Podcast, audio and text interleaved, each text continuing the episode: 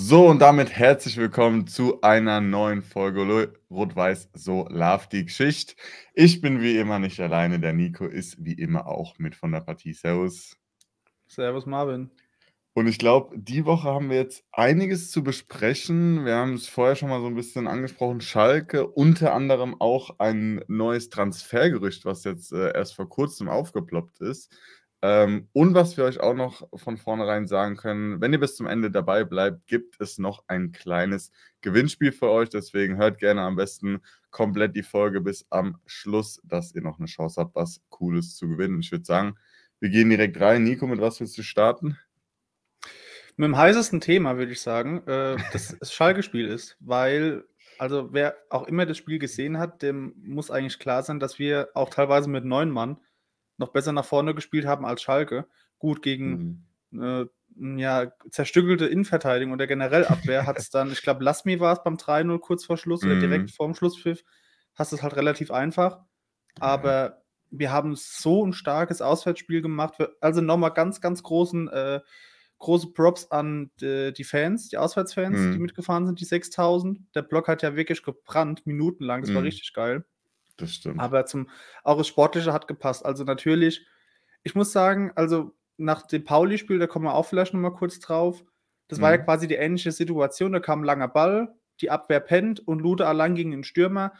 Und Lute stand halt quasi da. Das wurde ihm dann angekreidet von manchen. Ah ja, der muss da raus, wie äh, Tobias Sippel damals, Gary Ehrmann Schuler, der mussten wegflexen. Entweder kriegst du einen Ball oder kriegst rot. Jetzt flext er ihn weg.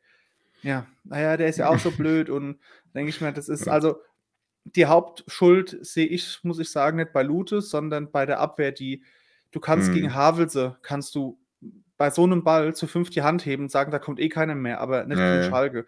Und das sollte jetzt wirklich mal als Spieler bewusst sein, dass du halt einfach nicht, das, das geht nicht. Ey, und wenn du nur, ich glaube, es hätte gereicht, wenn George Zimmer, wenn Kevin Kraus, wenn die drei, vier Meter Richtung Ball gelaufen oder gejoggt wären, da hätte Ovejan gedacht, komm, die laufen dahin, dann lohnt es sich nicht mehr. Aber ja. das ist eigentlich ein klarer Fingerzeig gewesen, dass halt die zweite Liga, dass du da nicht pennen kannst. Eine Sekunde. Absolut. Du hast 10, 15 Minuten, machst du ein geiles Spiel und dann kriegst du, das haben die bei Sky auch gesagt, die Statistik von Kevin Kraus, da hat die ersten 50 Spielminuten jeden Zweikampf gewonnen, außer einen. Und das war das Tor gegen von, von Terodde. Mhm. Ja, aber und, muss man ähm, schon sagen, also es war ja ein kolossaler Stellungsfehler dann.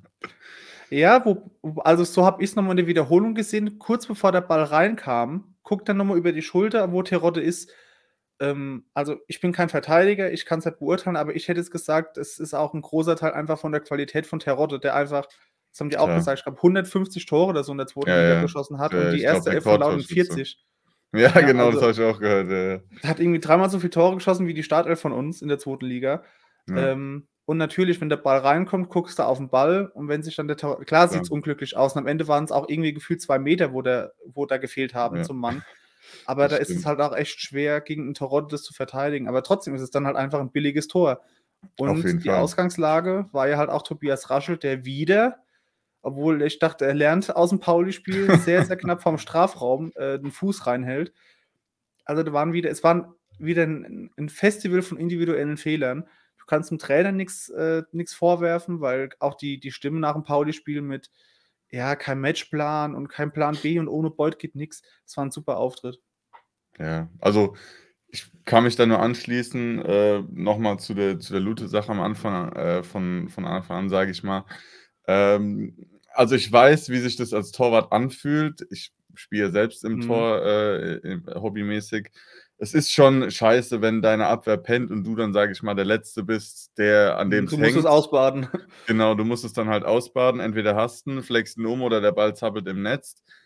Ich bin ehrlich, also er hatte eigentlich so gut wie null Chancen, an den Ball zu kommen. Und du hast mhm. auch dann so an seiner Reaktion gesehen, dass es schon Frust dabei war, würde ich jetzt mal sagen. Ja. Soweit würde ich schon irgendwie eine Stelle gehen. Wenn er den halt nicht umflext, steht es halt wahrscheinlich 1-0, obwohl ich sagen muss, der hat sich den Ball halt auch, zumindest mhm. das so in der Wiederholung aus oder in der Situation, weit nach außen gelegt. Und in der Mitte stand noch zwei. Theoretisch, wenn der einer rausrückt, hast du vielleicht als Torwart nochmal die Chance zurückzukommen, beziehungsweise hast nicht das komplette leere Tor, weil der Ball halt schon sehr, sehr weit nach außen ging. Das ist natürlich die Frage, ne? Wie, wo, was? Ist alles Zukunftsmusik, beziehungsweise wissen wir nicht, wie es ausgegangen wäre, weil es ist nicht so passiert. Ähm, dann natürlich Ja, beim Tor, also die Frage ist halt immer bei dem Freistoßtor von, äh, oder nach dem Freistoß des Tor von Terodde, was für eine Verteidigung du bei Standards spielst. Spielst du Mhm. Manndeckung, also Oder hat Raum. jeder seinen Mann oder Raum? Das ist halt auch nochmal eine Sache, habe ich jetzt nicht direkt erkennen können, habe ich auch ehrlich gesagt nicht drauf geachtet. Aber ich habe halt dann auch direkt eine Nachricht von einem, von einem Kollegen, der Schalke-Fan bek äh, ist, bekommen. Terodde kann man halt auch mal so frei stehen lassen, ne? so ironisch halt. Ne? Weil Mhm. man weiß, was für eine Gefahr der hat, egal Kopf, Fuß, wie auch immer. So, und dann ist es natürlich eine Sache, da musst du, wie sagt man so schön in der Kreisliga, der muss seinen Atem spüren, du gehst überall hin, Mhm. äh, wo der hingeht und wenn er aufs Klo geht, gehst du mit, so nach dem Motto, weil ne, er ist halt Rekordtorschütze der zweiten Liga. Man weiß, dass ein Liga 2 funktioniert, in Liga 1 scheinbar nicht so, ne? hat man ja auch letztes Jahr wieder so ein bisschen gesehen. Ähm, da ist halt immer so die, die Frage, wie man, wie man da agiert. Und ja, zu der Abseitssituation, das ist halt so ein bisschen dieses, dieses Ding, man verlässt sich heutzutage viel zu sehr auf dieses Abseits und ja, es wird ja eh Mhm. gepfiffen, aber Genau, ich sage auch immer wieder, genau, ich sage es auch immer wieder bei, bei unseren eigenen Spielen, also wenn ich jetzt praktisch mit, mit der Abwehr spiele, spielt soweit es geht, bis der Schiri pfeift, weil gerade bei uns in der Liga gibt es einen Schiri, da gibt es noch keine äh, Linienassistenten, die gibt es erst eine Liga höher. Das ist halt nochmal was anderes so. Und auch da ist es nochmal was anderes. So, du musst, wie du sagst, da ist es nicht mehr, dass du gegen Bolzplatz-Truppen spielst in der zweiten Liga. Dieses Jahr würde ich mal sagen, ist wahrscheinlich so schwierig wie gefühlt noch nie. Gut, das sagt man jedes Jahr mittlerweile, aber es ist wirklich so was dafür. Brocken rumrennen und du hast jetzt auch die ersten zwei Spiele wieder gesehen. Es spielen Mannschaften grandios, die letztes Jahr absolute Gurkentruppen sind. So, du, du kannst da nicht mehr reingehen und sagen, ah ja, hm, ja, passiert eh nichts mehr, sondern du musst wirklich 90 Minuten hellwach sein. Und dann kommen wir jetzt auch zur nächsten Sache mit den individuellen Fehlern, die uns bis jetzt meines Erachtens sechs oder zumindest zwei Punkte, Ja, wenn du es ja. so, Ich hätte gesagt, so also drei, vier, ja, irgendwie sowas. Ja, Auf jeden Fall zu viele Punkte, als dass wir halt jetzt null haben. So, so viel haben es uns auf jeden Fall Fall. gekostet. So, im Pauli-Spiel, wenn du da nochmal drauf gehen willst, auf jeden Fall den Elver. Individuell das Mhm. lange Ding, würde ich auch sagen, Abstimmung, beziehungsweise auch individuell, weil wir da nicht gut standen. Bei Schalke, es ist das gleiche in, in Grün so gefühlt oder in Blau, wenn du es äh, auf Schalke ummünzen willst, ähm, mit, mit dem Ball wieder äh, oder beziehungsweise mit dem Foul vorher, da kann man natürlich auch wieder spekulieren, ne, muss es abgepfiffen werden, weil Zimmer bei dem Antribbeln Hand ins Gesicht kriegt, ist Mhm. auch wieder so eine Sache. Bei dem 2-0, also gehe ich jetzt einfach mal ist ja vor, ein also, sorry, Eckball. aber also wie das ein Linienrichter oder sonst nicht sehen kann. Also der Ball verändert ja noch die Richtung. Es ist ja nicht so, dass der Mhm. so ganz leicht irgendwie gestriffen wird, sondern du siehst, dass der Ball noch dadurch die Richtung verändert. Und gut, beim 3-0 zu 9, da bist du halt stehen, K.O. wahrscheinlich. Du machst gran ein grandioses Spiel. Also ich kann mich deiner Meinung nur anschließen. Ich mache da keinem irgendwie einen Vorwurf. Absolut nicht klar. Die individuellen Fehler, gerade, ich habe es ja auch auf Twitter dann geschrieben, ich glaube, Bobo durfte sich nach dem Interview auch nochmal wirklich was anhören von Dirk Schuster, weil der wurde ja nochmal nachgefragt von, von äh, Thorsten Matuschka, war das, glaube ich, oder halt seinem Kollegen, ich weiß jetzt gar nicht mehr, wer die Frage gestellt haben, was, was er denn dazu sagt. Und da hat er nur gesagt, kein Kommentar dazu jetzt. Fand ich auch gut. Du wusstest Weiß genau, dass, nicht mehr. Scheiße. Dass, es, dass es in ihm so ein bisschen gebrodelt hat, weil klar, du hast zwei Spiele, du spielst in beiden Spielen eigentlich relativ Mhm. solide und stehst mit null Punkten da und als Trainer bist du natürlich immer das erste Angriffsopfer von, von allen gefühlt. Von den Medien, von den eigenen Fans. So, es ist, der, der Druck lastet dann auf dir. Und Der, Boris Tomjak, in zwei Wochen, wenn er wieder spielt, fragt ihn wahrscheinlich keiner mehr nach seiner gelb-roten Karte. Mhm. Dirk Schuster, wenn wir jetzt einfach nur hypothetisch, wir wollen es nicht, ne? ich klopfe auf Holz, ähm, wir verlieren das Spiel gegen Elversberg, der steht mit null Punkten da. Er wird entlassen. Und Boris Tomjak wird die Saison zu Ende spielen. Der kriegt auch weiterhin sein Gehalt. So. Das Ja. ist halt immer so ein bisschen das Ding bei einem Trainer. Und ähm, Dirk Schuster mache ich auch von der Ausstellung her gar keinen Vorwurf. Ich glaube, wenn die zwei roten Karten nicht passiert wären, wäre der Matchplan absolut aufgegangen. Mhm. Absolut. Weil wir haben echt brutales Spiel zu 10 gemacht, zu 9 gemacht. Dass Boris Tomjak ein Hitzeblitz ist, so ein bisschen wie ein George Zimmer, nur ein bisschen in, ich will nicht sagen in uncleverer, aber ein bisschen ungestümer. Er handelt sich so oft gelbe Karten wegen so Dingen ab, wie ich springe einfach nochmal dumm einen Torwart rein oder ich lege mich mit irgendeinem Gegenspieler an oder sonst irgendwas. Und natürlich machst du dann dein zweites Foul und ja, kann man drüber reden, ob man da direkt gelb zeigen muss oder nicht. Ne? Es war auch wieder an der Außenlinie.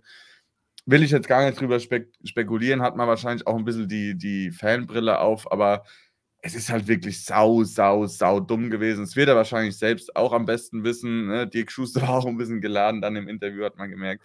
Aber du bringst dich halt wirklich, wie wir jetzt beide schon gesagt haben, einfach um den verdienten Lohn. Du machst halt auf Schalke vor so geilen Fans, wo ich jetzt auch nochmal hier ein Video gesehen habe, wie die nach, der, nach dem äh, Spiel gefeiert haben. Einfach ein geiles mhm. Spiel und bescheißt dich praktisch selbst, wenn du aus so einer geilen Arena einfach mit null Punkten nach Hause gehst, obwohl du bombastisches Spiel eigentlich gemacht hast. Und es kam ja auch noch dazu, dass Julian Kral bei, beim 2-0 nicht ja. so glücklich aussieht, weil er wegrutscht. Ja. Es kam halt wirklich alles zusammen. Also ich glaube, wenn du Terence Boyd einen Ball auf die Linie legst, dann wäre er auch noch an den Pfosten gegangen. Das, das hätte zu dem Tag gepasst.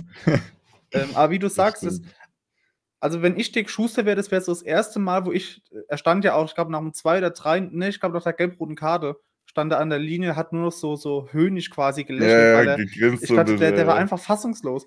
Du ja. hast ein, ein, ein breites Team, eine ganze Woche auf den Gegner vor, auf einen sauschweren Gegner. Gab es auch mhm. wieder Leute nach, mein, äh, nach der PK und ein PK-Bericht von mir, ja, er redet ja wieder Schalke stark. Und äh, mhm. anstatt seine eigenen Leute stark zu reden, wo ich mir denke, Schalke ist Rückrunden-Achter gewesen der Bundesliga. Hm. Und er soll sagen, das ist ein Karnevalsverein oder was. Also, du bereitest dich richtig gut auf so ein Team vor, auf so einen Abend. Erstes Heimspiel, die haben verloren das erste Spiel, die wollen alles reinwerfen.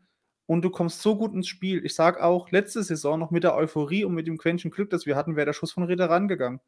Und wir haben halt auch wirklich Pech, dass Marius Müller, wenn der so weitermacht, wahrscheinlich nächstes Jahr Bundesliga spielt. Ob oder mit, äh, mit oder ohne Schalke. Also der hat also ja wirklich alles gehalten. Aber brutal. Also was eine Maschine. Auch schon gegen Hamburg, wenn man da jetzt einmal bei ihm kurz bleiben will. Hat ja, er, oh. Also ohne den wäre es wahrscheinlich 8, 9, 10, 3 oder sowas ausgegangen. Der hält ja brutal, also wirklich geistkrank auf der Linie, eh, von der Distanz, bei Standards. Also gut, bei dem einen Ding sah er ein bisschen, bisschen äh, unglücklich aus, bei dem, bei, dem, beim kurzen Eckball auf dem ersten Pfosten. Aber ich sag mhm. mal, der Typ hat ein grandioses Spiel gemacht. Also, wenn da mal der ein oder andere auch zu zehnt noch schlupft, wo wir auch Tobi Raschel hatte, da glaube ich einen Schuss, den er noch an den Pfosten mm, lenken. Das war eine geisteskranke Rakete von Tobi Raschel. Mm, ähm, gespielt auch, ja. Also wirklich Wahnsinn, was der Typ für ein Spiel gemacht hat. Und ähm, da kamen da auch wieder Leute, ja, wieso haben wir Müller nicht geholt? Äh, war doch auch bestimmt drin. Dann denke ich mir, okay, vor fünf, erstens das, plus vor fünf, sechs Jahren hätten wir noch vom Hof gejagt. Oh, er wechselt zu Leipzig und mit dem sind wir abgestiegen. Was willst du mit dem? Und jetzt kommt, ja, Gary Ehrmann Schule, siehst du doch. Ja, cool. Also, also jetzt in, in, in Luzern oder so, wo er jetzt irgendwie gespielt hat, vier Jahre, mhm. da hat kein Haar nachgegräbt. Und jetzt, wo er gegen uns ein Bombenspiel macht, ah ja, wieso haben wir ihn nicht geholt? Wie halt jedes Mal, ne? Er war halt und, halt nicht auf der Landkarte, weil wer guckt schon, ja, was, ich glaube, ja. Schweizer Fußball, das ist halt uninteressant gefühlt. Und äh, ich bleibe dabei, also Dirk Schuster tut mir in dem Fall wirklich leid, weil was, was, was willst du da machen? Das mhm. ist halt, dann kommen Leute und sagen, du kannst mit der Mannschaft so einen grandiosen Fußball spielen, wo ich mir denke, okay, Ball flach halten, wir können nicht mal ein Spiel ohne individuelle Fehler äh, fertig spielen. Ja, und selbst, ja. Also es ist ja wirklich so, Schalke hat ein bockschlechtes Spiel gemacht, finde ich. Pauli war gegen Pauli, das war ja so ein bisschen so abtasten. Das war, da war ja wirklich gar kein, kein, kein Speed oder so drin. Mhm. Das waren beides so Spiele, oder zumindest Pauli war ein Spiel, wo ja irgendwie klar war, das erste Tor fällt wenn der erste, äh, beim ersten Verein der einen Fehler macht, bei der ersten Mannschaft, die irgendwie schlecht steht oder so, und das waren dann wir. Ja. Ein dummer Ball, flutscht durch, Tor. Sonst wäre da, glaube ich, niemals ein Tor gefallen aus dem Spiel raus. Das war ja wirklich absolut lahm, das Spiel. Das kam, ich wollte gerade sagen, das kam ja komplett aus dem Nix gegen Pauli wieder. Ja, aus dem Nix. Das, das, und das, aber das, das, war alles so, so, so, so passiv, weil davor dieser ja. Elias Saad oder so läuft da und dann der Jackson Irvine, der kann da das ganze Spielfeld vor sich, der läuft und läuft und dann spielt er halt diesen langen Ball. Ähm, und gegen Schalke, du, bringt sich halt um den, um, um einen eigenen Lohn. Und was du ja auch gesagt hast, Worst Case, du fliegst gegen Koblenz raus, ich glaube am Sonntag im DFB-Pokal, wovon ich jetzt wirklich mal nicht ausgehe, weil da müssten wir die Leistung, die wir gegen Schalke gezeigt haben, müssen wir wieder eine komplette Wende machen und absoluten Schrott spielen.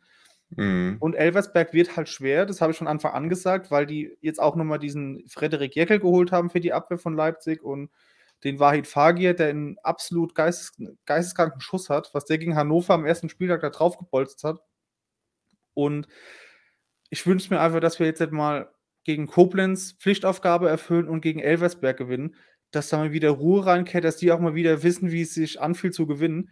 Weil es ist ja nicht so, dass wir jetzt irgendwie wie Tasmania Berlin keine Chance haben und irgendwie nur so, so Hobbyfußballer haben. Wir haben eine richtig gute Truppe und wir haben richtig, ein richtig gutes Spiel gegen Schalke gemacht. Wir waren das bessere Team auf Schalke Und am Ende steht es halt 3-0, darauf kommt es an, hast irgendwie bis jetzt letzter mit minus 4 Tordifferenz. Und es sieht alles, alles schlimmer aus, als es eigentlich ist. Auf jeden Fall. Also, wenn du dir mal anguckst, was wir in Spiel oder was wir für ein Spiel zu neunt gemacht haben gegen Schalke und ich glaube, Paderborn war es gegen Fürth am ersten Spieltag, die Mhm. ja auch relativ früh 10. 'ne rote zu 10, 5-0 verloren haben gegen Fürth. Und Ja. ich würde jetzt mal Ja. Ist vielleicht hochgegriffen, aber ich würde Fürth nicht aufs gleiche Level mit Schalke stellen. Ja. Ist Ja. vielleicht hochgegriffen, aber Guter Vergleich, und, ja. und, und das ist halt einfach, also wir müssen uns in der Liga absolut nicht verstecken. Ich glaube, Ne. ich und noch viele andere haben es ja auch geschrieben, wir sind absolut konkurrenzfähig, wenn ich mir da manche andere Mannschaften anschaue. Äh, klar, wir wussten von Anfang an, und da haben wir auch gesagt, wo der, wo der Spielplan hier rausgekommen ist, dass Pauli und Schalke natürlich absolute Bretter am Anfang sind. Ich würde nochmal sagen, ist auch nochmal ein anderer Vergleich zum letztjährigen Saisonstart mit Hannover, wenn man mal guckt, wo Hannover dann so stand, so wirklich am Ende. Ich meine, ja, sie hatten einen Kaderwert, aber der Kaderwert hat nichts auf den Platz gebracht, so ein bisschen. Die haben mal Mhm. da gewonnen, da haben sie mal wieder gegen JWD verloren, so nach dem Motto.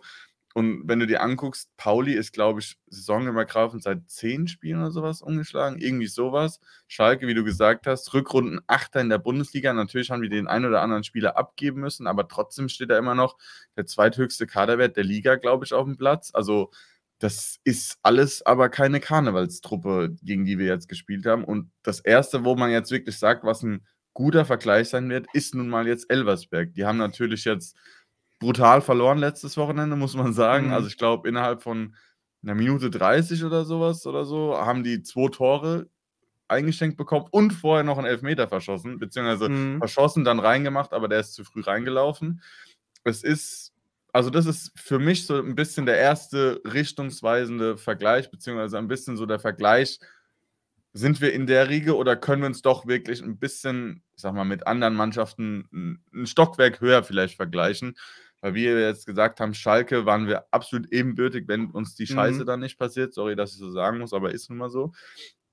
Und ich glaube, also ich kann es nur immer noch sagen, ich habe immer noch mega Bock und ich bin wirklich zuversichtlich auf die Saison. Nur wir müssen es halt irgendwann mal auch aufs Punktekonto kriegen und nicht nur schön auf dem Platz, weil letztes Jahr haben wir nicht so schön gespielt, würde ich sagen, haben aber Mhm. die, das Spielglück halt eben auch auf unserer Seite gehabt und eben die Punkte eingefahren. Jetzt, meines Erachtens, spielen wir einen schöneren Fußball mit auch mehr Ballbesitz, mit auch einer ganz anderen Idee als letztes Jahr, aber kriegen es halt leider nicht aufs Punktekonto, beziehungsweise das Spielglück, beziehungsweise die Intelligenz auf dem Platz fehlt manchmal so ein bisschen. Und da fällt mir so ein bisschen auch, weil es ja auch viele letztes Jahr ähm, bemeckert haben, dieses Interview von Per Mertesacker nach dem Spiel gegen Algerien damals, wo wir Weltmeister geworden sind, glaube ich, ein. Ähm, von wegen, ja, wollen Sie mal, dass wir schön spielen und früh rausfliegen Mhm. oder wollen Sie, dass wir weit kommen oder vielleicht auch mal eine WM gewinnen? So ist es halt. Ja. Und Ja. da, da musst du halt diesen, diesen Grad oder dieses, diesen Lauf auf Messerschneide hinkriegen und ich denke, das bekommen wir jetzt einfach hin, gegen, gegen Koblenz gewinnen und dann wird das auch wieder eine gute Saison werden. Also ich würde tatsächlich, kann mich auch täuschen, aber nicht mal so weit gehen, dass jetzt Elversberg richtungsweisend ist. Höchstens für Schuster. Auch wenn ich glaube, dass der wirklich gerade jetzt noch in der Tran ich denke, dass der nicht jetzt irgendwie im, bis September oder so rausfliegt, weil der hat jetzt wieder seinen ganzen Kader geplant mit so einer ja, schwachen Rückrunde und hat das Vertrauen bekommen. Und wenn der jetzt nicht noch einen Spieler kauft, zwei kommen auch vielleicht nochmal aufs neueste Transfergerücht später, ähm, und du ihn dann rausschmeißt, weil du nach dem dritten Spieltag letzter bist, das wird mich sehr wundern, weil dann kommt ein neuer Trainer und der denkt sich, ich will eigentlich gar keines, Transferfenster ist rum. Ähm, Mhm. aber ich glaube schon, dass ja Elversberg und Koblenz entscheidend sind, wie so die Lage von, von Dirk Schuster zumindest dann auch wirklich bei den Fans ist. Das ist ja jetzt, jetzt schon nicht mehr so toll, zumindest bei Social Media. Aber ich habe mir gerade vorhin nochmal Gedanken gemacht, wie gut vor ein zwei, äh, ein, zwei Jahren Regensburg immer in die Saison gestartet ist. Die hatten ja irgendwie, ich glaube, das war vor zwei oder drei Jahren irgendwie so, hatten die fünf Spiele, vier Siege und so waren Tabellenführer nach dem, nach dem Saisonstart. Und dann sind sie Mhm. auch wieder unten reingerutscht und jetzt sind halt abgestiegen letztes Jahr. Also da wird, oder die Hertha, können wir vielleicht auch nochmal kurz, also ich finde es echt beachtlich, wie, also ich würde mir als Fan echt verarscht vorkommen. Klar, ich kann das nicht beurteilen, ich bin da wirklich nur ein ganz, ganz Außenstehender, aber du verlierst zwei Spiele, die haben jetzt zweimal verloren, oder? Oder haben die unentschieden Mhm. gespielt beim ersten? Nee, zweimal verloren, verloren. ne? Verlierst zweimal, daheim gegen Wiesbaden, halt ja kurios am Ende, aber trotzdem. Und da stehen drei Dadas auf dem Feld, einer an der Linie und du denkst, ich will mir so denken, ich bin im falschen Film, du steigst ab, Sangklang, das der Verein ist pleite, alles ist, geht runter und drüber und äh, da spielen drei Trainersöhne und du verlierst beide Spiele zum Auftakt. Ähm, worauf ich hinaus will, ist, die Hertha wird jetzt auch, gehe ich mal davon aus, jetzt nicht irgendwie unten mitspielen oder jetzt absteigen. Dazu ist halt der Denk Verein zu groß und die Qualität immer noch, noch zu krass. Aber mh, hm, es schadet nicht, wenn wir gegen Elversberg gewinnen. Es wird total schwer, weil das ist halt, Elversberg hat ja genau den Stempel, den wir auch hatten. Vielleicht noch ein bisschen schlimmer, weil, ah ja, das ist ja ein Dorfclub und die können ja gar nichts und die haben nicht mal ein Stadion. Da hatten wir halt schon bessere Voraussetzungen. Hm. Ähm, aber wir, waren, wir waren trotzdem der Aufsteiger, der gerade so aufgestiegen ist mit einer schlechten, hatten wir unter Antwerpen auch einen schlechten Saisonstart, einen sehr, sehr schlechten. Und sind dann noch aufgestiegen. Und halt dieses, dieses Momentum, diese, diese, ähm, ja, diese Überraschungsmannschaft. Keiner hatte ich auf dem Zettel und das habe ich auch immer nicht so glauben wollen, wenn Schuster gesagt hat, ja, jetzt können wir quasi noch, jetzt haben wir so ein bisschen, äh, ja, wir können für Überraschungen sorgen, weil uns keiner richtig auf dem Zettel hat, wo ich mir denke, mhm. ja, welcher normal denkende Mensch unterschätzt einen Aufsteiger. Ja, und wenn ich dann jetzt höre, Elversberg steigt, äh, steigt, auf, ist so der erste Gedanke bei uns, wenn wir gegen die spielen, musst du gewinnen. Ist Elversberg ja. irgendwie reingerutscht? Und da denke ich mir, okay, genau von sowas leben die. Wenn jeder Verein sagt, ey, du musst gegen Elversberg gewinnen, was, was, was wollen die dann in der zweiten Liga? Die mhm. sollen direkt wieder absteigen. Die sind viel zu das schlecht. Und genau in diese, ja, in, in, diesen Gedanken schießen die dann irgendwie drei Tore und dann verlierst du 300 gegen Elversberg, weil du denkst, okay, so schlecht das sind die doch nicht. Und da habe ich halt die Hoffnung, dass Dirk Schuster genau das anspricht und sagt, ey, egal ob Elversberg oder sonst wer, die, die können kicken. Ich habe jetzt gerade nochmal nachgeguckt einfach spaßeshalber, ich habe ja eine Zweitliga-Prediction hochgeladen, da habe ich Elversberg ja. auf den 18. getippt. also ich weiß jetzt schon, dass es, wenn ich mir das Video nächstes Jahr angucke, dass es, ich werde mich kaputt lachen. Aber das ist, wie du sagst, du, du gehst du davon aus, Elversberg ist wirklich so, also das ist irgendwie so das Aushängeschild für so einen Dorfclub, kleines Stadion, ja, ja. kleiner Ort, so ein bisschen Strukturen wahrscheinlich gefühlt noch Regionalliga-reif, weil die ja durchgelaufen sind so. Ähm, es ist, es ist Wahnsinn, wie, wie du wirklich sowas unterschätzen kannst, einfach nur, weil es ist ja der Aufsteiger, so nach dem Motto, ja. so, ne? Du gehst halt ja auch ein bisschen nach dem Namen. Aufsteiger. Genau, du gehst dann noch nach, so nach dem Namen, Wien Wiesbaden, okay, war öfter jetzt schon zweite Liga, ne? War auch mal erste Liga, Osnabrück, gleiches, aber Elversberg, also ich kann mich in meinen 20, 25 Jahren, nee, ich bin erst 25, ich meine, 22 Jahren als Fan nicht dran erinnern, irgendwann mal das Wort Elversberg im Fußball schon mal mhm. gehört zu haben. Und jetzt spielst du halt gegen die. Klar, hast du nie gehört. Kopf denkt, ah ja, ganz hinne. Ne? Ja, Aber schlagen. Genau. Und ich habe auch bei dem einen oder anderen dazu geschrieben, mir so mit dem Push, den du aus dem Aufstieg mitnimmst, der ja bei uns nicht anders war, kannst du natürlich auch noch mal höher kommen. Aber wenn es ja. so nach der Logik gehen müsste, theoretisch müsste eben Elversberg letzter sein gut, haben jetzt schon, äh, ich glaube, drei Punkte auf dem Konto, heißt dreimal mehr als wir. ähm, und das ist halt wirklich, es ist halt krass, wie der Fußball da doch immer noch so ein bisschen seine eigenen Gesetze schreibt, beziehungsweise einfach nicht so logisch fun funktioniert, mhm. wie du es halt einfach denkst. So, klar, deswegen gibt es natürlich auch Sportwetten und deswegen ist es ja auch so lukrativ, weil du halt eben oder weil das halt nicht immer so eintrifft, wie du denkst. Man sagt ja zum Beispiel nicht umsonst, der Pokal hat seine eigenen Gesetze und sowas. Das ist halt einfach, und deswegen lieben wir ja auch den Fußball. Also ich glaube, keiner wird sich den Fußball anschauen, wenn eh keine Chance gegen Bayern München hätte oder sowas. Dann guckt sich das keiner an. Bayern wird zum 25. Mal nach mhm. 25 Jahren Meister und die Kirche ist gegessen, so nach dem Motto. Aber ich glaube, und genau das ist es halt, dass Lautern einfach noch die Wende kriegt. Was heißt die Wende? Es sind zwei von 34 Spieltagen. Es sind immer noch über 60, 66 Punkte zu erreichen. Theoretisch können wir auch noch aufsteigen, ähm, um das mal für alle Social Media Granaten da draußen zu sagen.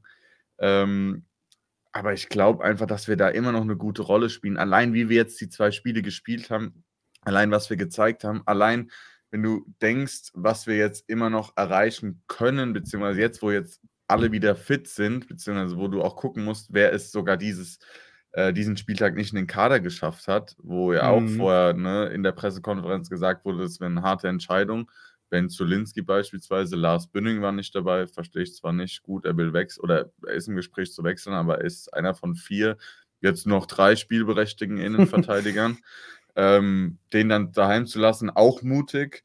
Äh, Aaron Bassenach war draußen und gut, Neil Gibbs, der hat ja in der zweiten gespielt, aber da ist ja auch schon länger im Raum, dass da eigentlich wieder eine Laie oder sowas angestrebt werden soll, um die Spielpraxis zu ermöglichen. Wenn du dir dann halt trotzdem noch anguckst, wer da auf der Bank gehockt hat, also ich glaube, da wären viele auch in der zweiten Liga froh drum, wenn sie so Spieler auf der Bank hatten. Ein Boyd zum Beispiel, äh, mhm. den du dann noch bringen konntest. Du hast Variabilität auf den Außen noch bringen können mit Aaron Opoku, mit Daniel Hanslik und so weiter und so fort. Hast sogar einen Philipp Clement wieder draußen gelassen, ne? Ist die Beziehung vielleicht doch nicht so gut? Haben sie das nur für die Media gesagt? Man weiß es nicht. Ja, genau, genau. Ähm, aber das sind alles so Sachen, wo ich glaube ich auch zuversichtlich bin, dass wir dieses Jahr auch einen viel breiteren Kader haben, weil gefühlt letztes Jahr sind ja ge wirklich gefühlt immer die gleichen eingewechselt worden und dieses Jahr hast du nochmal ganz andere naja, Karten oder Asse, die du aus dem Ärmel ziehen kannst, weil du nicht so predictable bist oder voraus, vorausschaubar, voraussehen oder so. Voraussagbar. ja, irgendwie sowas, genau. ähm, und den Gegner dann dahin nochmal überraschen kannst, weil letztes Jahr, wie du gesagt hast, waren wir dann irgendwann so durchsichtig für die Gegner, weil es wirklich gefühlt immer das Gleiche war. Die Taktik, die Einwechslung, die Startaufstellung. Ähm, und ich glaube einfach, dass wir da dieses Jahr wirklich noch Profit, gerade auch am Ende herausschlagen können. Weil du siehst, Aaron Opoku spielt das erste Spiel von Anfang an, das zweite Mal wieder nur eingewechselt. Das ist, also da ist nie jemand so wirklich sicher. Und ich glaube, es wird, oder ich sag mal zum Beispiel auch Puchac wurde mhm. ja auch erst eingewechselt im ersten Spiel, beim zweiten Spiel von Anfang an. Das ist halt, du kannst dich Ache viel auch. besser, Ache genau zum Beispiel, gut, der ist ja auch vom ersten Spiel erst kurz vorher gekommen, eine Woche. Ähm, aber du kannst viel mehr auf den Gegner von vornherein reagieren oder deine Spielweise anpassen als noch letztes Jahr, weil du viel mehr mhm. Optionen hast. Gut, dann habe ich jetzt gelesen, ja, wir brauchen noch einen neuen Rechtsverteidiger, einen Innenverteidiger, noch einen Sechser am besten. Ist halt die Frage, brauchst du wirklich noch einen Sechser? Also ich glaube, da hat es am wenigsten dran gelegen in der Zentrale im Mittelfeld. Aber klar, einen Innenverteidiger brauchst du auf jeden Fall noch. Das hat jetzt die Situation, glaube ich, noch mehr gezeigt als so oder so schon. Ähm, da kommen wir wahrscheinlich auch gleich nochmal dazu äh, zu der Position. Äh, mhm. einen Sechser, also sehe ich wirklich nicht. Einen rechten Verteidiger weiß ich nicht. Also, was ich auch gelesen habe, zum Beispiel, ist, dass du da auch mal Philipp Herrscher als RAV stellen kannst. Ich glaube, da ist der auch relativ gut einsetzbar für, weil er ist natürlich außen, ja, aber ich glaube, defensiv kann er auch gut arbeiten, gerade mit seiner Schnelligkeit nochmal.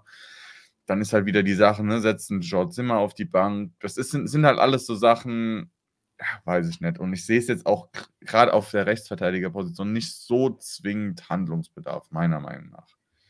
Wir sind ja halt auch extrem. Klar kann man sagen, ein Durm, der mich ein bisschen enttäuscht, ein George Zimmer, der ja sowieso immer irgendwie bei den Fans ein mhm. Sorgenkind ist. ähm, aber wie du sagst, halt in der Fünferkette hast du da noch einen Herrscher, und da hast du drei Rechtsverteidiger. Wie ist es, wenn du da jetzt noch einen holst, der, wo du sagst, der ist richtig gut und der muss jedes Spiel spielen, dann hast du noch drei Rechtsverteidiger hinten dran, die keine Rolle spielen. Glückwunsch. Mhm. Dann ist dein Kader komplett im Eimer, weil dann hast du drei Spieler, die auf die Barrikaden gehen und sagen, sag mal, ich, ich habe hier jemanden vorgesetzt bekommen, wo ich nicht vorbeikomme. Was soll der Quatsch? ähm, zum Thema defensive, äh, so, ja, defensiver Mittelfeldspieler, Innenverteidiger. Das neueste Gerücht, können wir jetzt ja aufgreifen, genau. ist vom FC Bayern 2. Äh, aussprechen wird jetzt schwer. Eyüp Aydin. Ich glaube, das so spricht man den aus, oder? Hätte ich jetzt auch gesagt. Eyüp Aydin, ja ist ein 19-jähriger, ich glaube sogar Unnationalspieler von Deutschland oder war es auf jeden Fall mal. Ich habe voll mal, ich habe es auch erst am Mittag, ich sage ein frisches Gerücht erst mitbekommen. Mhm. Und der soll laut äh, Twitter, hier Betze Inside dem Kanal, so statistisch gesehen echt für die Regional äh, Regionalliga-Verhältnisse soll der echt brutal gut sein. Mhm. Ähm, macht auch Sinn, weil Ajax Amsterdam dran ist, Galatasaray Istanbul, der KSC und, und halt der FCK. Da bin ich mal gespannt, wenn das wirklich was werden sollte, weil da steht jetzt im Raum, ob er bei Bayern verlängert und dann ausgeliehen wird oder ob er jetzt halt schon irgendwie wechselt für eine Million oder so. Ähm, wenn der wirklich zum FCK käme, steht mal drin, dass der defensiver Mittelfeldspieler oder Achter spielen kann. Aber vielleicht, ich glaube, der ist auch nur 1,81 oder so, aber vielleicht kannst du den auch mal, der ist Linksfuß anscheinend, in die Dreierkette stellen. Und mhm. so als, ja, so wie es bei Nihus war, dass der halt dann einfach dass du einen guten Fußballer in der Innenverteidigung hast. Keine Ahnung, wie, der, wie, wie wir das dann machen würden oder ob das dann wirklich der Sechser ist, den wir haben wollen. Wobei ich halt gedacht habe, wir wollen jemanden, der abräumt und ähm, dann einen guten Pass noch nach vorne spielen kann, noch ein guter Fußballer ist. Vielleicht ist er das. Ich hatte ihn noch nie spielen gesehen. Aber finde ich auf jeden Fall interessant, weil er zumindest beim Fußball und beim Footballmanager echt immer eine Granate ist und irgendwie immer gekauft wird, weil er so brutal talentiert ist. Bin ich mal gespannt. Ja. Ja, die, die Sache ist halt, äh, was ich mir dann so ein bisschen frage, aktuell spielt ja Sechser bzw. Achter oder ist meistens die Variation Nihus und Raschel. Die Mhm. Sache ist, Nihus hast du ja verlängert bis 24, also hat ja ein Jahr verlängert jetzt praktisch die Saison. Raschel hast du erst neu geholt.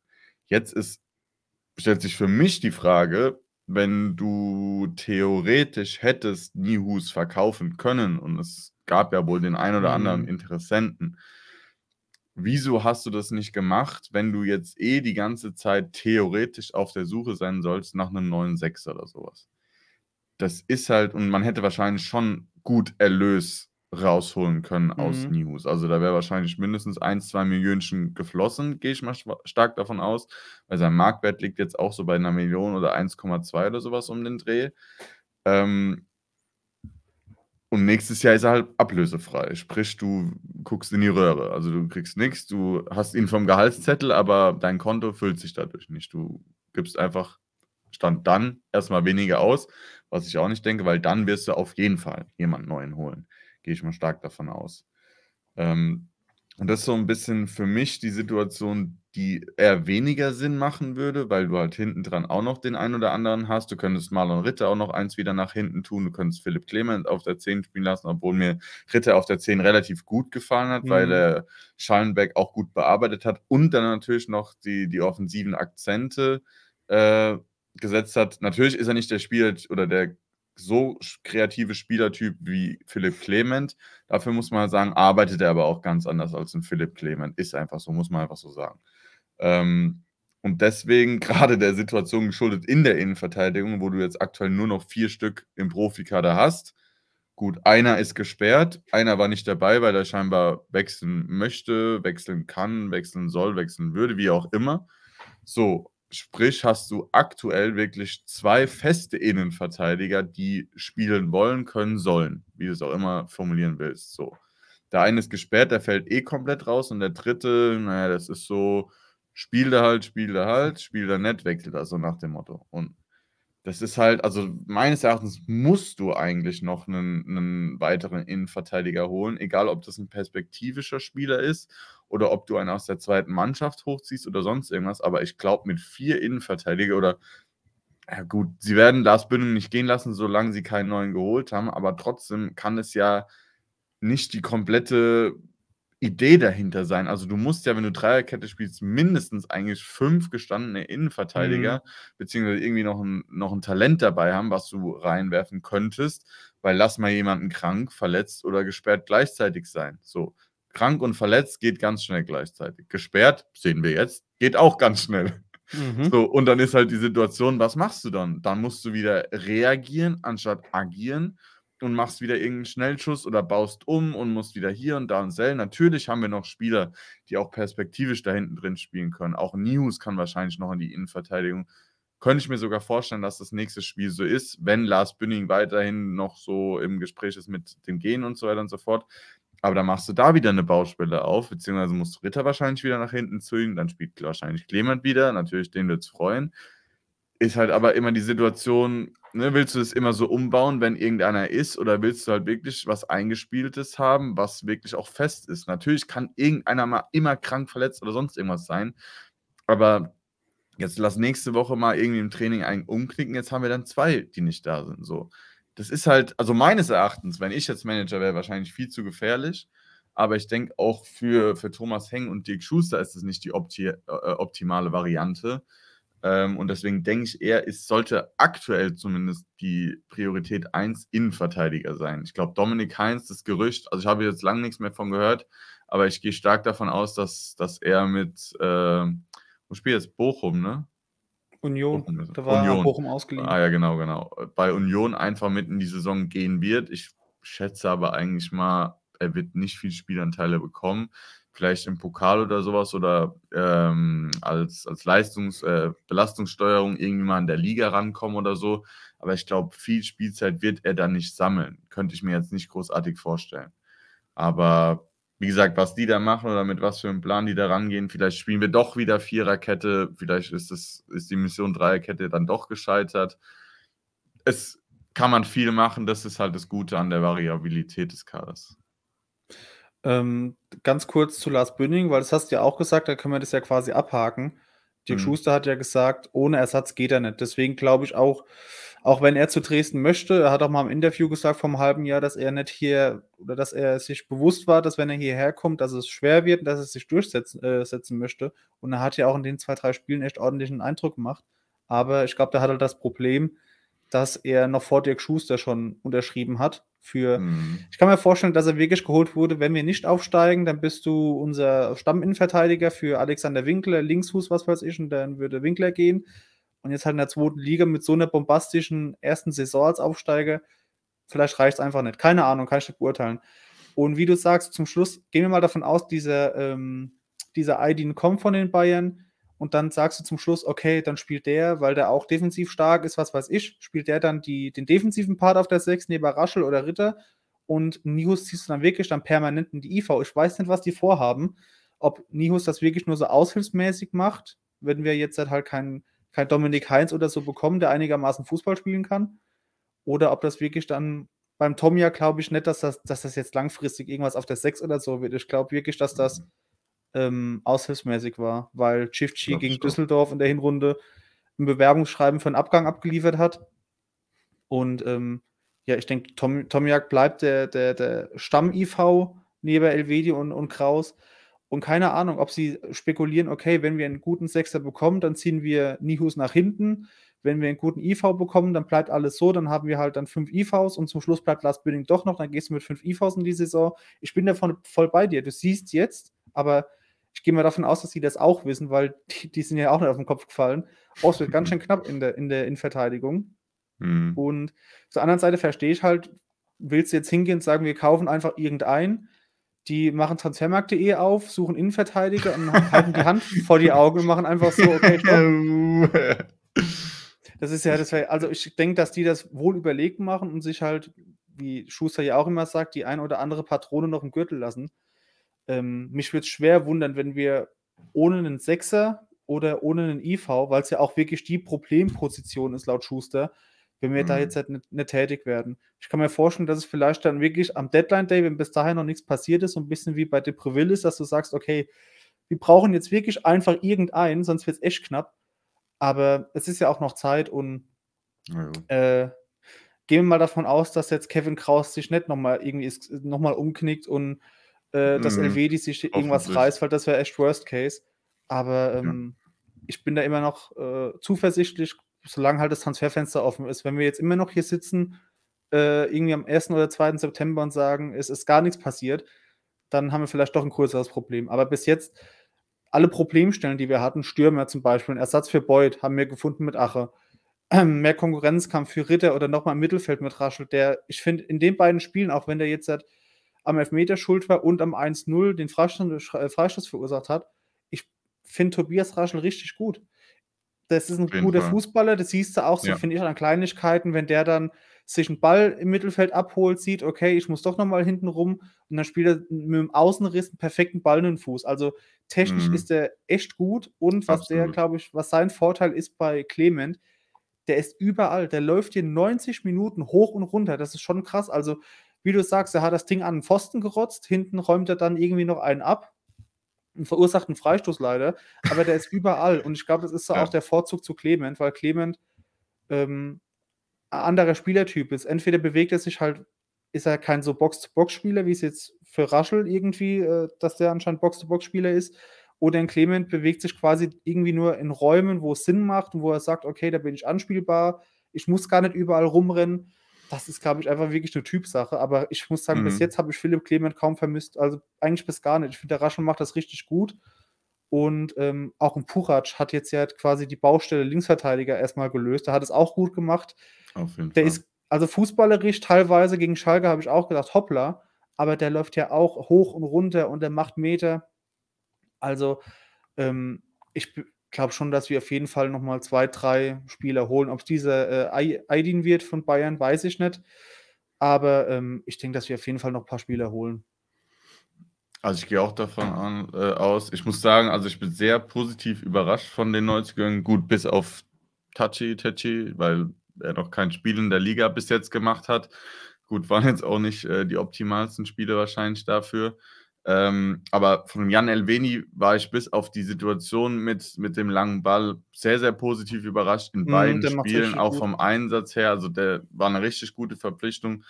Wie du eben auch schon gesagt hast, Tobi Raschel finde ich einen extremst feinen Fußballer und auch jemand, der, wie du sagst, Box to Box, äh, läuft, wo er gefühlt ich glaube, dem seine Heatmap ist auf der ganzen äh, Mhm. überall gelb und rot gefühlt, weil er Feld, ja. wirklich überall war.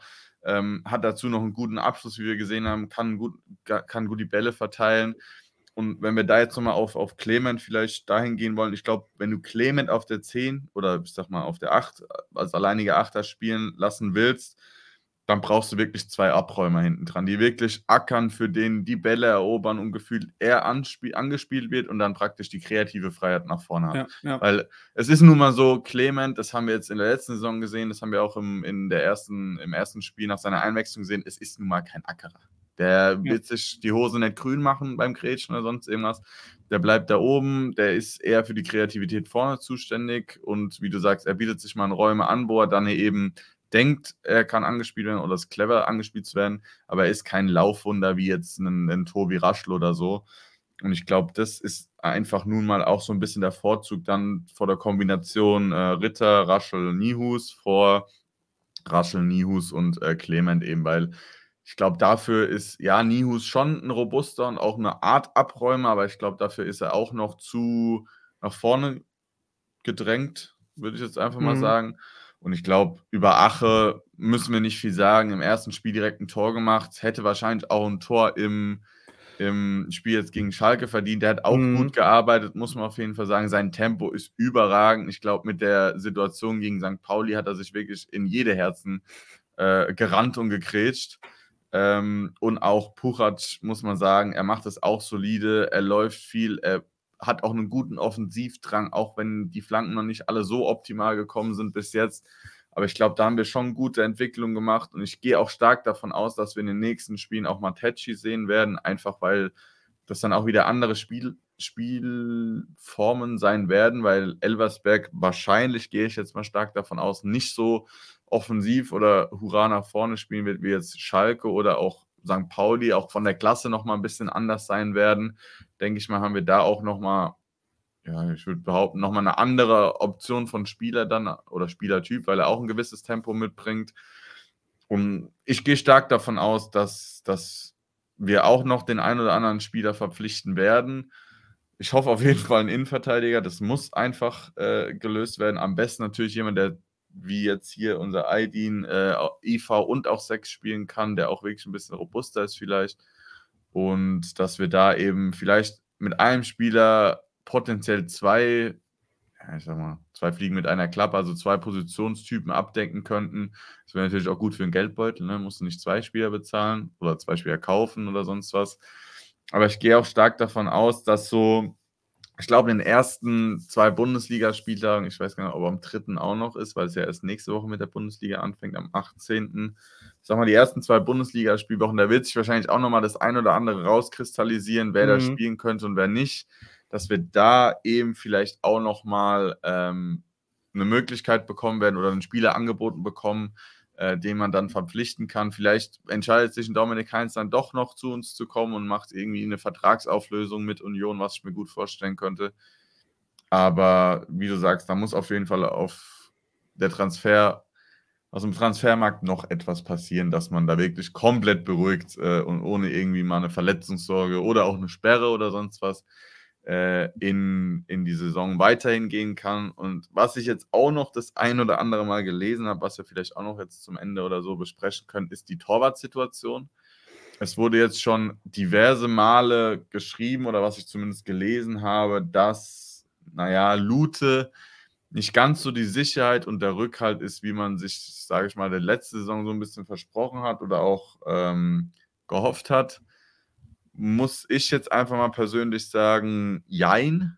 Also, in der einen oder anderen Situation sieht er schon 'n bisschen unglücklich aus oder 'n bisschen zu abwartend oder ja, unsicher will ich nicht sagen, aber so, so eine Mischung aus den Sachen halt so ein bisschen.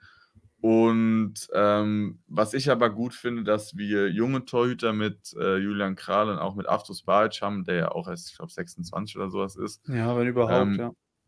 Ja, und Julian Kral ist, glaube ich, 2000, er dürfte auch so um die 23 sein. Ähm, und also bis auf ja, das 2-0 gegen Schalke, wo er eben wegrutscht und dadurch halt eben unglücklich aussieht, äh, Mhm. hat er meines Erachtens bis jetzt gutes Spiel gemacht. Ich glaube, gegen Nürnberg hat er letztes Jahr auch gespielt gehabt. Mhm. Ähm, und Undankbares jetzt, Debüt. ja, na klar, viele Gegentore, aber auch bei den Gegentoren konnte er nichts machen. Aber er Mhm. strahlt irgendwie so, wie will ich das sagen? Er strahlt so eine richtige Spiellust und auch für mich irgendwie so ein, dadurch auch irgendwie so mehr Motivation aus. Natürlich ist Andreas Lute ein ganz anderer Typ Mensch, wahrscheinlich wie Julian Kral. Das kannst du auch einfach so ein bisschen ausmachen. Auch einfach so, bei, beispielsweise den Auftritt in der Ed Broski Show, weiß nicht, ob du das gesehen hast von, Ja, ja. von Lute beispielsweise. Da hat er ja auch gesagt, dass sie diese oder dass wir dieses Jahr einen ganz anderen Fußball spielen wollen. Auch wie er so sich ein bisschen gibt. Er ist wirklich so ein bisschen ruhiger und deswegen hat es mich auch echt gewundert, dass er so ausgerastet ist nach, nach seiner roten Karte und auch scheinbar direkt in den Bus gegangen ist, wenn ich das Bild auf Twitter richtig gesehen habe. Weiß nicht, Hm. ob das gestimmt hat. Ähm, aber ich denke, von einer Torwartproblematik zu sprechen, sind wir doch relativ weit entfernt, meines Erachtens. Äh, und ich glaube auch, dass wir in der Akademie, ich sag mir ja mal, in der, im NLZ, in unserer Torwartschule, da relativ gute Nachwuchs-Torhüter auch haben, weil es ist immer noch die Gary Ehrmann-Schule jetzt. Er ist ja für die Torhüter im NLZ verantwortlich. Sprich, was rauskommt, ist Gary Ehrmann-Schule. Und dass unsere Torhüter jetzt so schlecht sind, würde ich definitiv nicht unterschreiben. Dass Andreas Lute jetzt halt zwei Spiele hatte, wo er nicht so gut war, ja. Aber jetzt da direkt wieder eine Pro Problematik oder sowas draus machen. Also ich glaube auch nicht jeder Mensch geht immer jeden Monat, äh, jeden Monat, jeden, jeden Tag gut gelaunt zur Arbeit. Er macht auch mal Fehler. Und dafür sind wir alle Menschen. Also ich glaube, da jetzt direkt wieder so ein Fass aufzumachen, finde ich einfach unnötig. Und ich habe manchmal so das Gefühl, es braucht die Lautern-Bubble irgendwie auf Social Media. Irgendwas braucht man zum Diskutieren. Klar, also ähm, wäre ja auch langweilig, wenn wir 300 verlieren, uns keinen Schuldigen. Das ist ja, ich glaube, das ist so ein, vielleicht so ein Menschheitsding, dass es einen Schuldigen geben muss. Entweder ist es der Ja, Schuster, schwarzes Schaf. so, ne? Andreas Lude hat alleine verloren und es gibt immer nur einen Schuldigen. Nicht, dass man sagt, okay, die Mannschaft oder so hat vielleicht gepennt. Ich, Mhm. also, ich sehe es bei Lute auch so zwiegespalten. Der kam halt mit, war das der erste oder der zweite Transfer nach dem Aufstieg?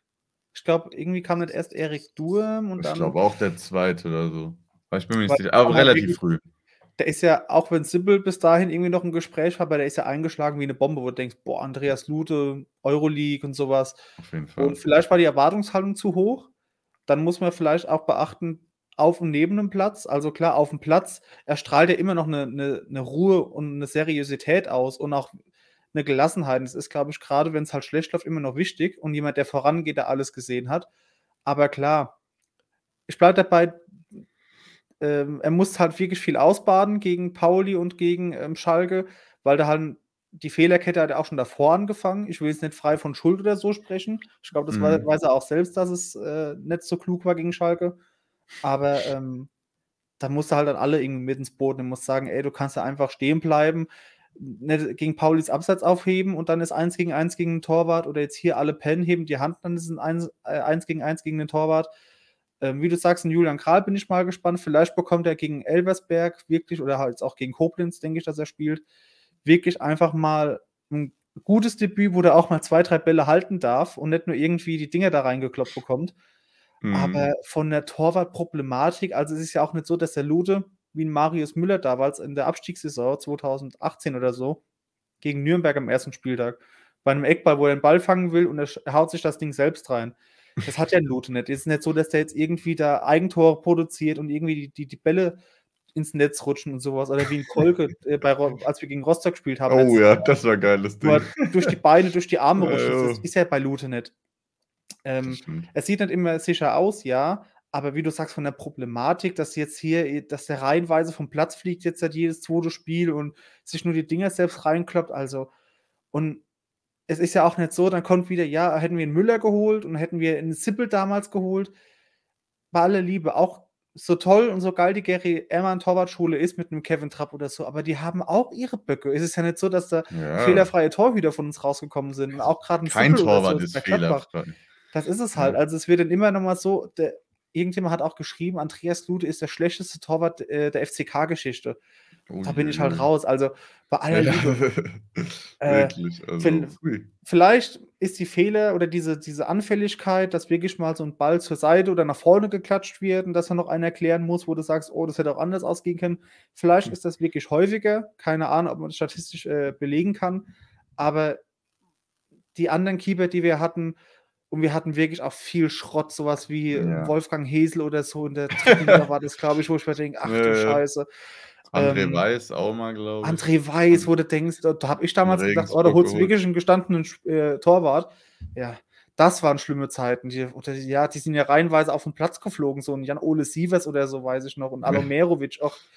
Also bin ich weit davon entfernt zu sagen, dass wir ein Torwartproblem haben. Wie gesagt, wenn Julian Kral sich jetzt wirklich beweist, habe ich nach der roten Karte gesagt, so 15 Minuten später, ich glaube, das könnte, je nachdem wie Kral sich zeigt, und es sind ja zwei Spielesperre für Lute, Ja. lass den drei Spiele gut spielen. Und ich kann mir vorstellen, vielleicht auch halt mit dem Torwarttrainer Andreas Klaus, wenn der sagt, ey, lass den zwischen dem Pfosten. Und wenn Dirk Schuster, ich glaube, da hat auch gar kein Problem damit, im Lude zu sagen, ganz ehrlich, also der Kral macht das gut, der spielt jetzt erstmal. Solange jetzt irgendwie, wenn die Leistung stimmt und so, kann ich mir vorstellen, dass der dann zwischen dem Pfosten bleibt. Und wenn das so wäre, glaube ich auch, dass ein Lute wirklich ähm, erfahren genug ist und auch wirklich, wie du sagst, er, ist ja, er macht ja wirklich einen koscheren Eindruck als Mensch, einen ganz ruhigen und ganz sympathischen. Und ich glaube, wenn es wirklich so wäre, dass er gesagt bekommt, ey, es reicht nicht, der Jule macht es gut, du sitzt jetzt nur auf der Bank, ich glaube, dass er auch dann den wirklich äh, pushen würde und Mhm. sagt, ey, okay, da ist es so. Es ist meine Schuld und es ist jetzt einfach so und ich mache das Beste draus und hilft dem Julian. Das kann ich mir halt wirklich vorstellen und das hoffe ich, wenn es wirklich so käme. Definitiv. Be unterschreibe ich absolut. Bin ich auch der gleichen Meinung. Und das habe ich auch öfter gelesen, dass es natürlich passieren kann, dass wir jetzt einen Generationswechsel äh, bekommen, Ja. natürlich. Das ist so Chancen brauchst du oder liebst du theoretisch dann als, als zweiter Torwart. Die musst du Ähm, nutzen, ja. Und genau, das ist dann halt deine Time to shine. Wenn du die nutzt, kann sich das ganze Torwartgefüge natürlich ändern. Dass wir halt jetzt noch eine, in Anführungszeichen, Nummer 3 mit Aftos Bajic haben, die eigentlich theoretisch wahrscheinlich gleichwertig ist oder ungefähr gleichwertig mit Julian Kral, wo man vielleicht einfach nur vom Alter noch ein bisschen mehr Potenzial in Kral sieht oder er sich halt wirklich komplett durchgesetzt hat im Trainingslager. Das weiß man ja alles nicht. Also ich zumindest war nicht dabei und habe auch nicht mit dem Torwarttrainer gesprochen. Ähm, aber ich denke da, also beim Torwart müssen wir uns wahrscheinlich in Kaiserslautern in der Mhm. heutigen Zeit am wenigsten Sorgen machen auf der Position. Ich glaube, da haben wir wirklich, wie wir es eben angesprochen haben, ganz andere Baustellen. Und von einem Problem will, will ich und hoffe ich, höre ich auch jetzt gar nichts mehr auf Social Media, weil es einfach unnötig ist. Es ist einfach nur unnötig, wieder Hektikmacherei. Sollen wir das als vorläufiges Schlusswort nehmen und du sagst noch was zum Gewinnspiel? Ich glaube, das können wir als gutes vorläufiges Schlusswort nehmen. Äh, wir haben viele Themen abgearbeitet. Eins, was wir natürlich vorhin angesprochen haben, haben wir jetzt noch nicht ganz erwähnt und das machen wir jetzt, nämlich unser Gewinnspiel. Zusammen mit dem guten Dan von Ein Verein, eine Liebe. Der Shop ist auch unten in der Videobeschreibung bei uns verlinkt. Haben wir nämlich jetzt ein Gewinnspiel organisiert und zwar könnt ihr zwei Shirts gewinnen in der Farbe Weiß mit der Aufschrift Betzenberg. Ist auch unten nochmal verlinkt, das Shirt. Und wenn ihr wahrscheinlich jetzt, wenn die Folge rauskommt, oder wahrscheinlich immer noch, wenn ihr auch einen Tag später jetzt die Folge hört oder so, ist ein Post bei unseren drei Profilen auf Instagram online gekommen, wo ihr auch nochmal seht, was ihr alles tun müsst oder könnt, wenn ihr natürlich wollt, um mitzumachen. Ähm, es gibt, glaube ich, warte, ich schaue nochmal genau nach, in verschiedensten Größen äh, die Shirts, ich glaube von S bis XL oder sowas haben wir die Shirts. Da ist, glaube ich, wirklich für jeden was dabei. Wo waren hier jetzt die Gruppe? Hier ist die Gruppe, dann schauen wir mal nochmal kurz nach. Natürlich perfekt vorbereitet. S, M, L, XL und XXL könnt ihr da gewinnen. Schreibt einfach mal gerne dann auf Instagram in die Kommentare, warum ihr das Ganze gewinnen wollt. Seid ihr kreativ. Ähm, ich glaube, wir haben gemacht, unseren drei Profilen folgen, einen Freund markieren oder eine Freundin oder Partner, Partnerin, wie auch immer, mit dem ihr da im Partnerlook gehen wollt und wozu ihr das Ganze natürlich auch gerne anziehen wollt. Und ich glaube, es ist ein cooles Dankeschön einfach auch für den Support für die letzten Wochen und Monate, seit wir jetzt den Podcast haben. Ich habe jetzt letztens gesehen, wir haben die 1000 Streams jetzt auf den Plattformen geknackt. Also insgesamt über 1000 Mal wurde unser Podcast schon angehört. Wir haben eine Followerschaft auf Spotify. Ich glaube, immer mehrere hundert Aufrufe hier auf YouTube. Also es ist echt sehr, sehr cool, auch wie ihr immer auf egal welchem Kanal in den Kommentaren mitdiskutiert und mit dabei seid und auch auf Social Media mit interagiert. Es macht echt meines Erachtens riesen Spaß. Ich glaube, es war auch nach dem Pauli-Spiel, habe ich dir auch äh, geschrieben, Nico, wo mich dann auf dem Parkplatz jemand angesprochen hat, hey, du machst doch den Podcast. ja. ähm, und es ist schon in erster Linie ein komisches Gefühl, wenn ich dann mit meinem Cousin, meinem Vater da laufe und mich jemand anspricht wegen was, was ich im Internet mache.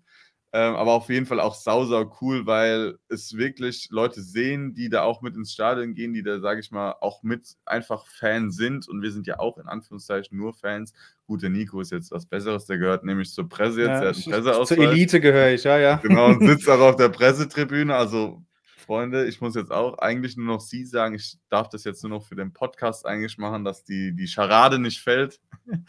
ähm, aber nee, es ist auf jeden Fall sehr, sehr cool, was wir hier jetzt schon alles mitgemacht haben und wahrscheinlich der ein oder andere Gast auch in den kommenden Wochen und Monaten noch dabei sein wird.